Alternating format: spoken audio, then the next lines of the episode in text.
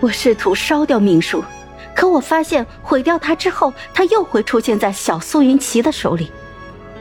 命书的声音在耳边响起。现在，来看看另一个苏云奇的故事吧。于是我看到了这个小苏云奇同我当初一样，去行善，试图除掉苏洛洛，又沦为北丘的奴隶，种种经历跟我相同。直到最后，悬崖之上，却有了不同。乌勒怀愿同他一起死，可他并未如我一样回握住他的手。相反，他不愿牵连乌勒怀，因此挣脱了他的手，自己坠落悬崖。随后，乌勒怀也跳下了悬崖。再后来，我看见那个苏云奇掉落水里，又如我一样穿越到了娘亲的身上。他也明白了，若他不投湖而死，新的苏云奇又会走上相同的道路，走向同样的结局。他太累了，他不愿再经受住那些痛苦之后，依然落得坠崖身亡的下场，更不想毁掉了乌勒怀的锦绣人生。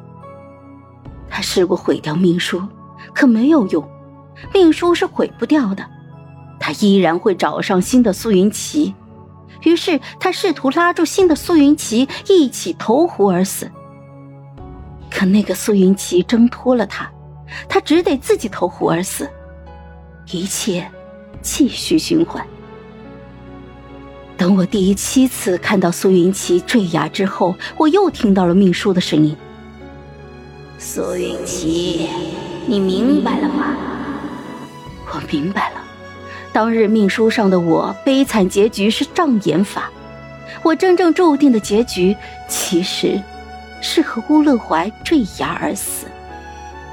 你娘投湖那日，她体内魂魄并非是苏若梅，她的魂魄被我移到了别处。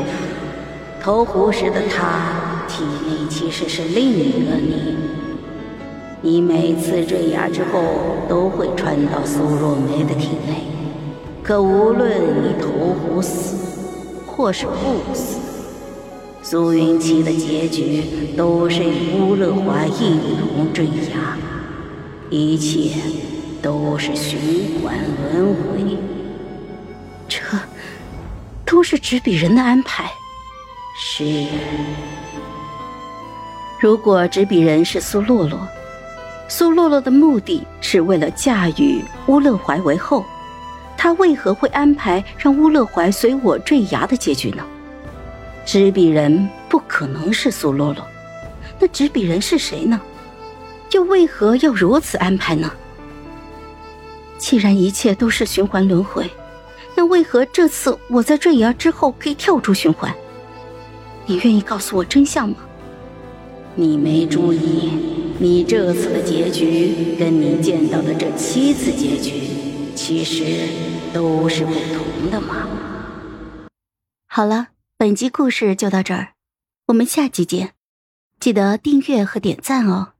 如果你有喜欢的故事，也欢迎在留言区告诉我们。